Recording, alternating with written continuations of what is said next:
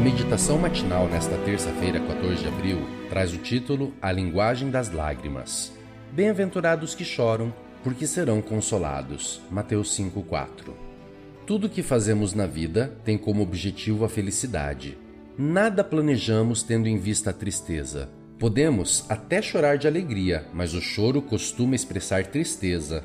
No entanto, Jesus disse: Bem-aventurados que choram. Apesar de sabermos que a alegria é um componente do fruto do Espírito Santo, que na presença de Deus há plenitude de alegria, que com alegria tiraremos águas das fontes da salvação, o Criador nos faz expressar sentimentos e emoções por meio da linguagem das lágrimas.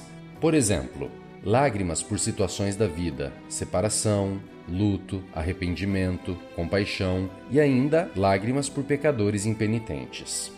Pesquisadores têm estudado os efeitos do choro e descoberto que ele faz bem. O bioquímico William Frey, da Universidade de Minnesota, por exemplo, estudou com sua equipe o sistema imunológico de muitas pessoas, o grau de estresse e raiva e o humor daqueles que choram muito. Descobriram que o humor dessas pessoas melhorou em quase 90% após um período de pranto. As lágrimas derramadas por eles fortaleceram o organismo e reduziram o estresse. Entretanto, não é esse tipo de alívio que caracteriza a felicidade mencionada por Jesus.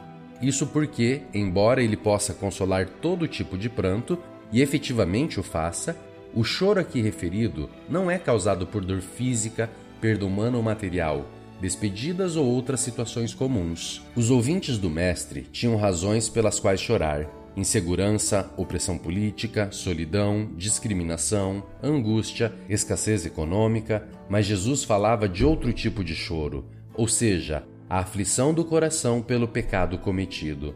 É um pranto que abre um novo caminho, da escravidão para a plena liberdade espiritual em Cristo. O sentimento de culpa causa dor e abatimento, mas no momento em que se vai ao Salvador, a paz e a alegria são restauradas, o consolo é experimentado. Desse modo, a vida passa da tristeza ao prazer, do pesar à felicidade. Ao olhar para dentro de si mesmo, talvez você se depare com um quadro que não é o ideal divino. Talvez sinta o coração quebrantar-se pela consciência da própria fraqueza e se entristeça profundamente. Chore. Leve esse coração ao trono de graça sempre. Ali, o perdão divino o aquecerá, a tristeza será dissipada e o amparo do Salvador o envolverá. Bom dia.